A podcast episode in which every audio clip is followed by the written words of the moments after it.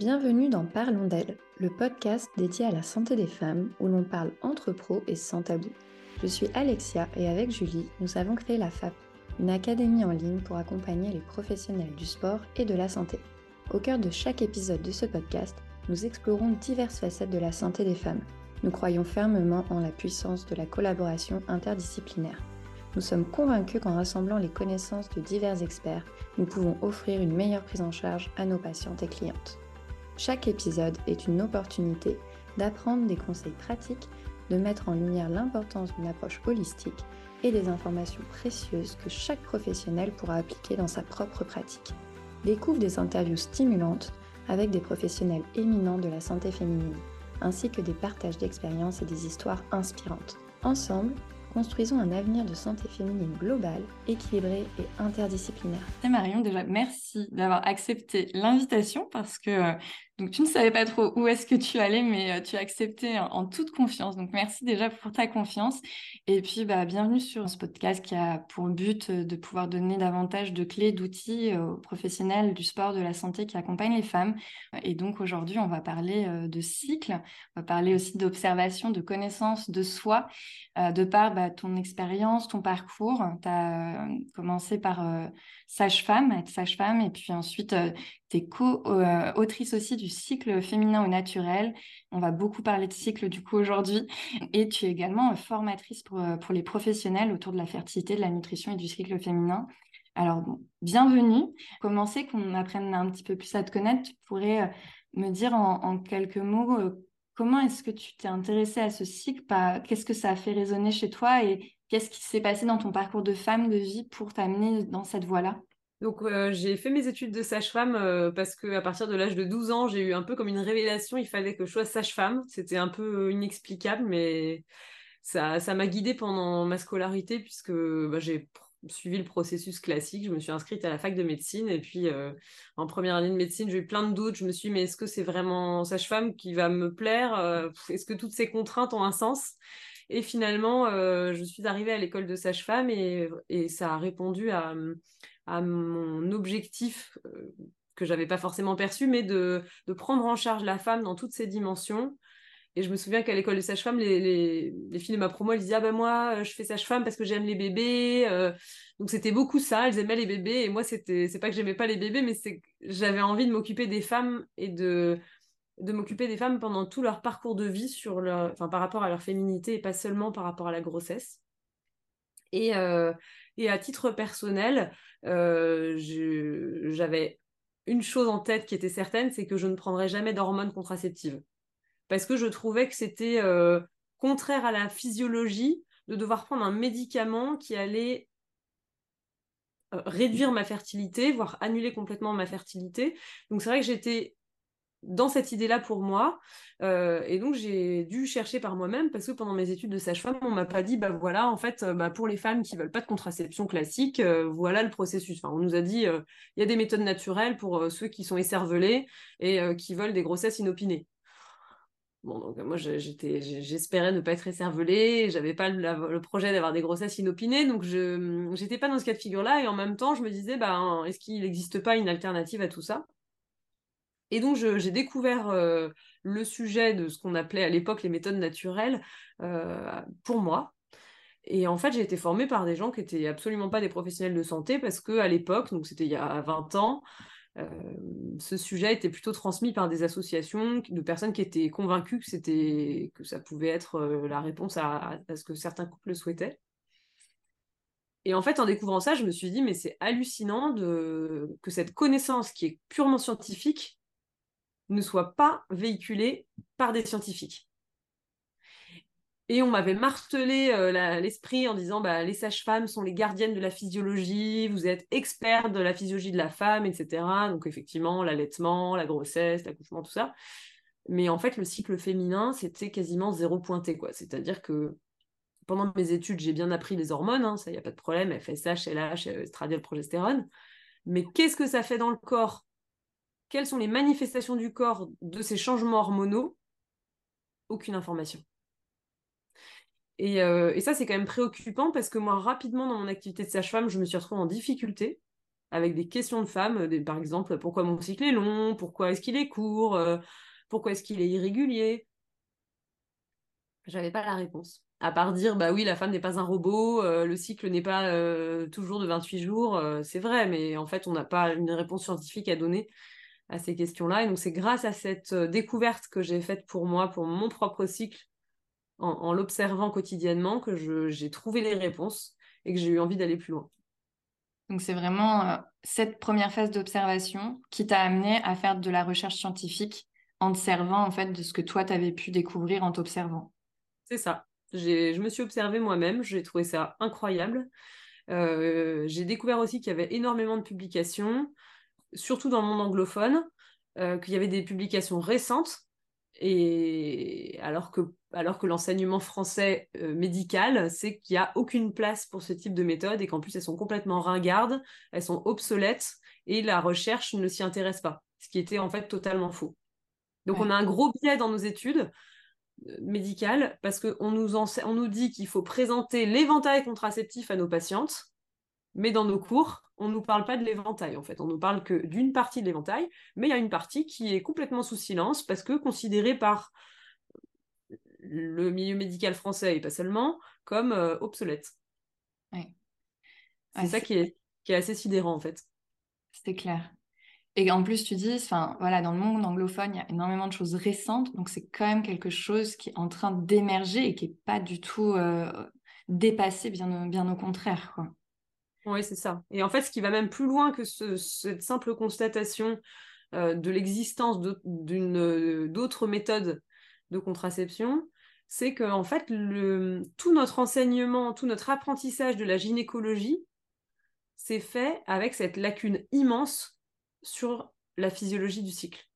Et ça, les soignants qui nous écoutent, qui nous regardent, euh, ont probablement perçu qu'effectivement, on a plein de questions basiques pour lesquelles on n'a pas de réponse.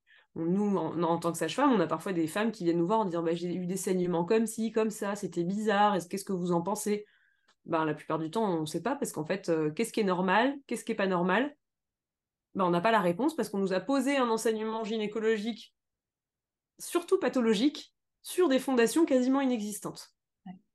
Et en fait, notre enseignement a été transmis en considérant qu'on savait déjà ce que c'était qu'un cycle physiologique ce qu'on sait en fait, ce qu'on savait à l'époque, c'est ce qu'on avait appris en SVT, que le cycle fait 28 jours et qu'on a vu le jour 14. Point final. C'est un peu dommage. Voilà, donc effectivement, c'est vraiment mon observation personnelle qui m'a donné envie d'aller plus loin. Et donc, je me suis formée pour moi-même transmettre cette méthode d'observation que j'avais découverte à mes patientes. Mm. Et puis, un beau jour, euh, c'est l'ordre départemental des sages-femmes dans lequel j'étais qui m'a dit Ah, mais toi, tu es formé à une méthode naturelle, tu voudrais pas nous, faire un petit, euh, un petit cours là-dessus euh Ah, bah si, tiens, pourquoi pas Et donc en 2017, euh, je leur ai parlé de l'observation du cycle et en fait, elles ont été très intéressées et puis elles ont commencé à me dire qu'elles voulaient une formation et donc là, je me suis dit, bah, il va falloir que je forme les soignants, mais en fait, j'ai pas fait d'études de pédagogie, donc je sais pas. être sage-femme, c'est pas du tout être formatrice, quoi, ça n'a rien à voir.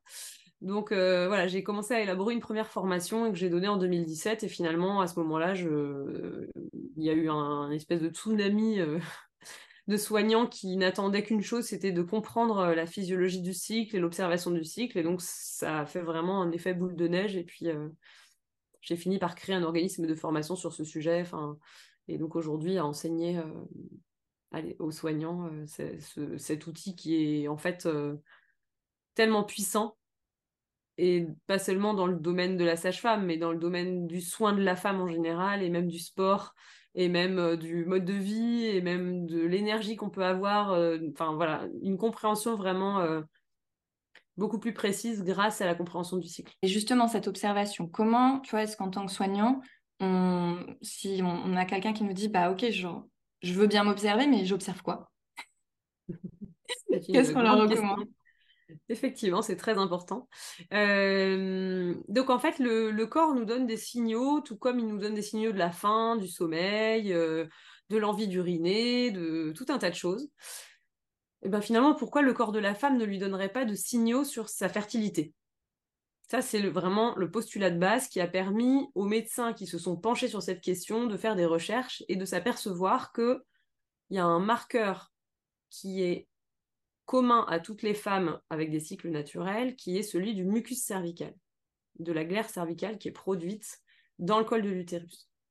Et ce marqueur, quand on l'observe, il nous renseigne précisément sur les phases infertiles et les phases fertiles du cycle.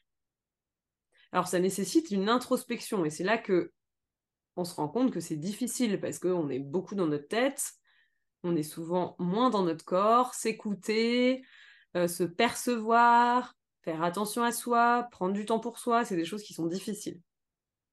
Parce que tout va très vite, on a plein de choses à faire et on, court plutôt après le temps que, euh, qu'on se pose en se disant tiens comment je me sens.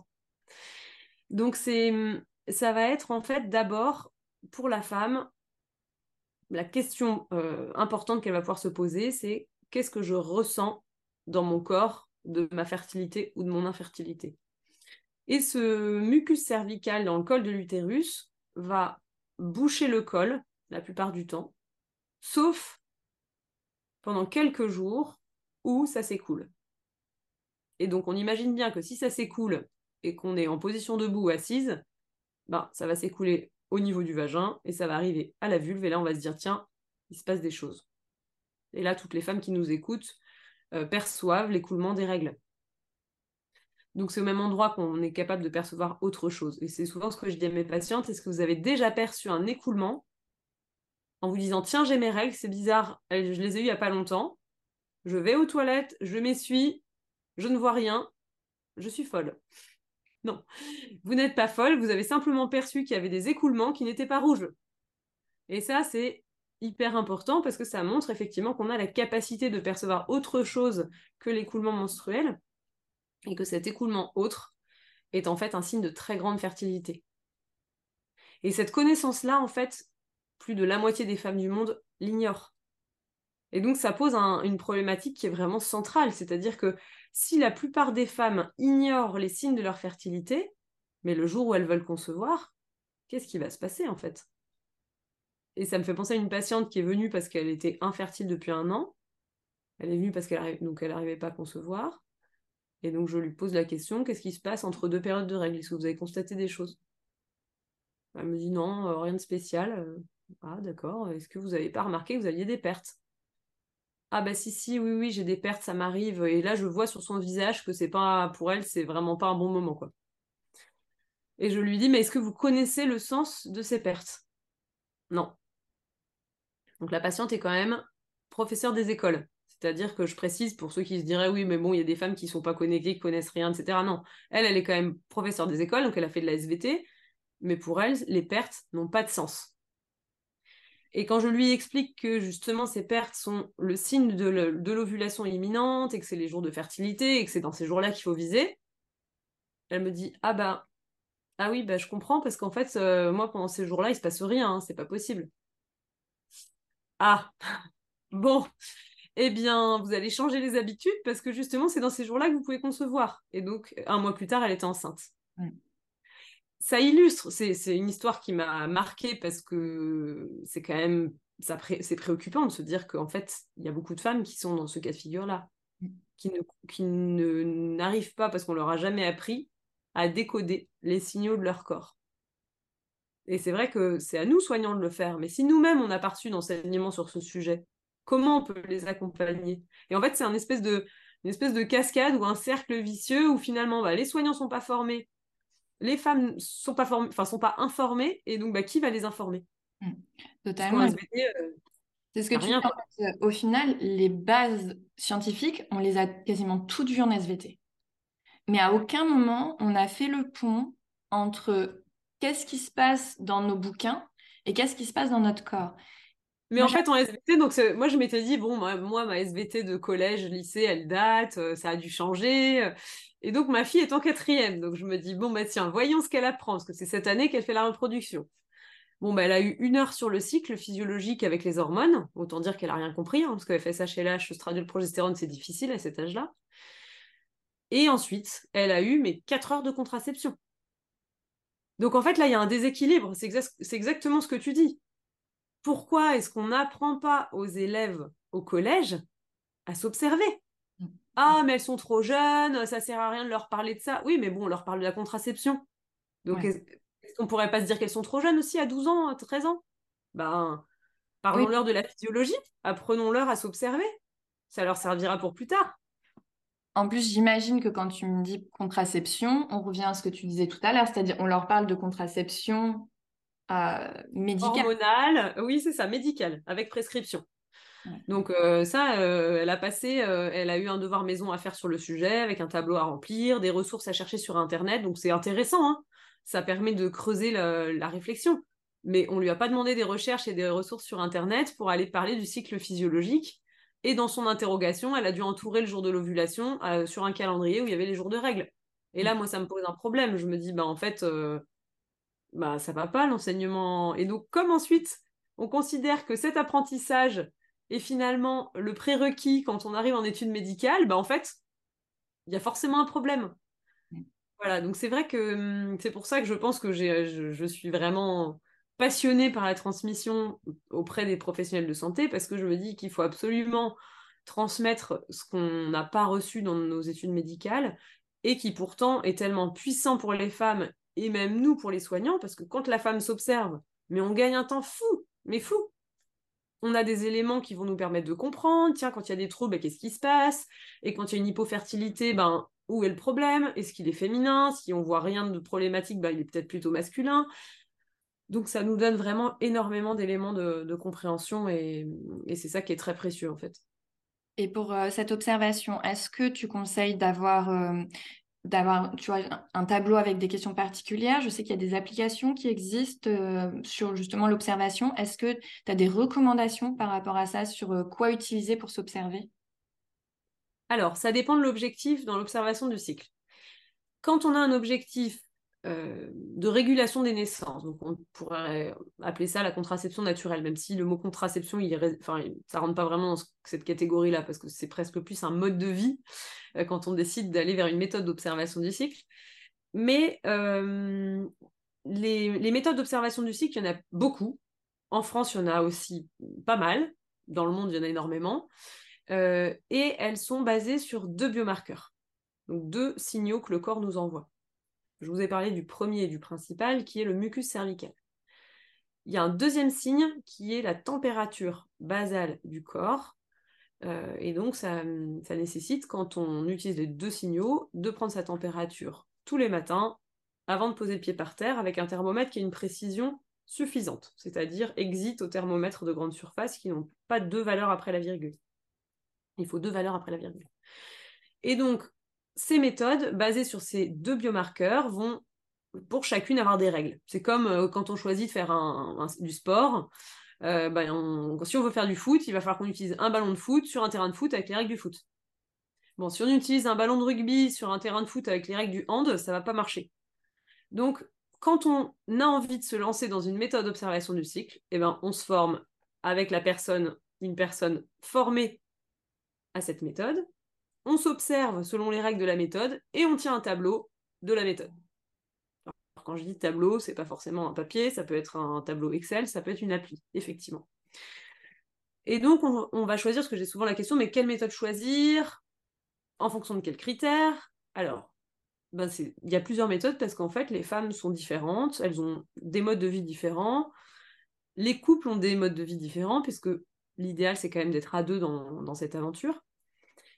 Euh, sachant que l'homme est fertile tous les jours, donc c'est quand même bien qu'il s'implique. Hein bon, ça c'est le petit couplet, euh, le petit couplet euh, sur l'implication du conjoint qui n'est pas toujours impliqué dans le sujet. et donc, il y a deux méthodes principales basées sur le mucus cervical qui s'appellent la méthode de l'ovulation Billings et Fertility Care. Ces deux méthodes n'analysent pas le mucus cervical de la même façon. Donc, explication, la méthode Billings, euh, la femme va se poser la question, dans son quotidien, en étant habillée, quel est mon ressenti à la vulve? Donc, vous voyez que c'est une question qu'on ne se pose jamais. et il va falloir euh, prendre l'habitude de s'observer et de se dire, tiens, quand je marche, quand je suis dans les escaliers, qu'est-ce que je ressens? Et là, si vous vous êtes jamais posé la question, vous dites peut-être ah bah oui, tiens, c'est vrai que parfois je me sens humide, parfois je me sens mouillée, j'ai l'impression d'être mal essuyée. Vous voyez, toutes ces questions que les femmes se, posent parfois en se disant tiens, c'est bizarre, euh, pas comme d'habitude. Et eh bien à, ce même endroit, vous allez vous poser la question tout au long de la journée. Alors bien sûr, au début, il va falloir créer l'habitude parce que comme c'est une zone qu'on n'interroge pas, il va falloir se la poser régulièrement pour que ça devienne un automatisme. Donc la méthode Billing, c'est surtout basé sur la sensation. Quand on passe aux toilettes, en s'essuyant, on peut voir des sécrétions et là on va simplement les catégoriser visuellement. C'est-à-dire, est-ce que c'est opaque? Est-ce que c'est transparent? Est-ce que c'est comme un fil? Est-ce que c'est euh, jaune, blanc euh, Enfin voilà, on va catégoriser visuellement, mais on ne touche pas. Dans la méthode Fertility Care, on va s'observer seulement aux toilettes. En s'essuyant, on va évaluer si le papier sur la vulve donne l'impression d'être d'avoir un passage quasiment sec, un passage faiblement lubrifié ou très lubrifié. C'est là que certains, enfin Gaëlle Baldassari par exemple, elle dit l'effet patinoire. Euh, effectivement, c'est vraiment euh, comme de l'huile. Quand on passe le papier, ça glisse et on a besoin de s'essuyer plusieurs fois pour vraiment se sentir sèche. Et là, peut-être en nous écoutant, vous dites oui, ça me parle. Euh, et quand on, quand on regarde son papier, on va toucher les sécrétions pour voir s'il y a un étirement et on va évaluer la taille de l'étirement. Donc vous voyez, c'est vraiment deux choses différentes. Dans l'une, on va simplement ressentir et voir. Dans l'autre, on va essuyer et toucher. Les méthodes basées sur les deux indicateurs s'appellent symptothermiques. Donc le symptôme du mucus cervical et thermique pour la température. Elles ont, enfin il y en a beaucoup des méthodes symptothermiques, donc elles ont toutes des règles un petit peu différentes, des, moyens un peu différents surtout de calculer la température, enfin d'analyser la courbe de température. Mais ce que vous pouvez retenir, c'est que la température va augmenter à partir du moment où l'ovulation a lieu. Alors quand je dis augmenter, c'est pas de la fièvre. On passe, euh, enfin, ça augmente de 0,2 à 0,5 degrés Celsius. Donc c'est pour ça qu'il faut un thermomètre précis. Et donc la femme va pouvoir évaluer qu'elle rentre dans la phase fertile quand le mucus cervical apparaît et elle sort de la fertilité quand la température est montée et qu'on est sûr qu'elle reste haute. C'est-à-dire que c'est en général au troisième point de température haute. Et donc voilà, il y a différentes écoles de symptothermie avec euh, des petites variations, mais globalement c'est quasiment pareil. Et donc, pourquoi choisir les unes ou les autres? Ben, Ensuite, ça dépend de chaque femme. Il y a des femmes qui vont dire, ben, moi, ça me saoule d'utiliser un thermomètre, je serai pas observante, euh, le matin je vais oublier, euh, j'ai pas envie d'utiliser un appareil, parce que j'ai envie de me faire confiance. Et ben, c'est là, il vaut mieux qu'elles aillent sur les méthodes basées sur le mucus cervical. Celles qui se disent ah non mais moi je n'ai pas confiance du tout dans mon observation, je veux absolument voir un chiffre, ça me rassure, je suis mieux comme ça, bah, il vaut mieux qu'elles aillent vers les méthodes symptothermiques. Hmm. Parfois c'est le conjoint qui dit bah ouais euh, ce serait peut-être bien qu'on ait un chiffre en plus. Euh, bon voilà donc c'est vraiment une, discussion à avoir et pour pouvoir choisir quelle est la méthode euh, la plus adaptée et ensuite se former. J'en parlais comme les règles du foot, se dire bah moi je choisis celle-là et je vais faire je vais, je vais faire l'apprentissage total, c'est-à-dire je vais trouver une monitrice qui va m'accompagner ou une formatrice, je vais m'observer tous les jours, je vais tenir un tableau et elle va regarder avec moi mes premiers tableaux pour que je jusqu'à l'autonomie.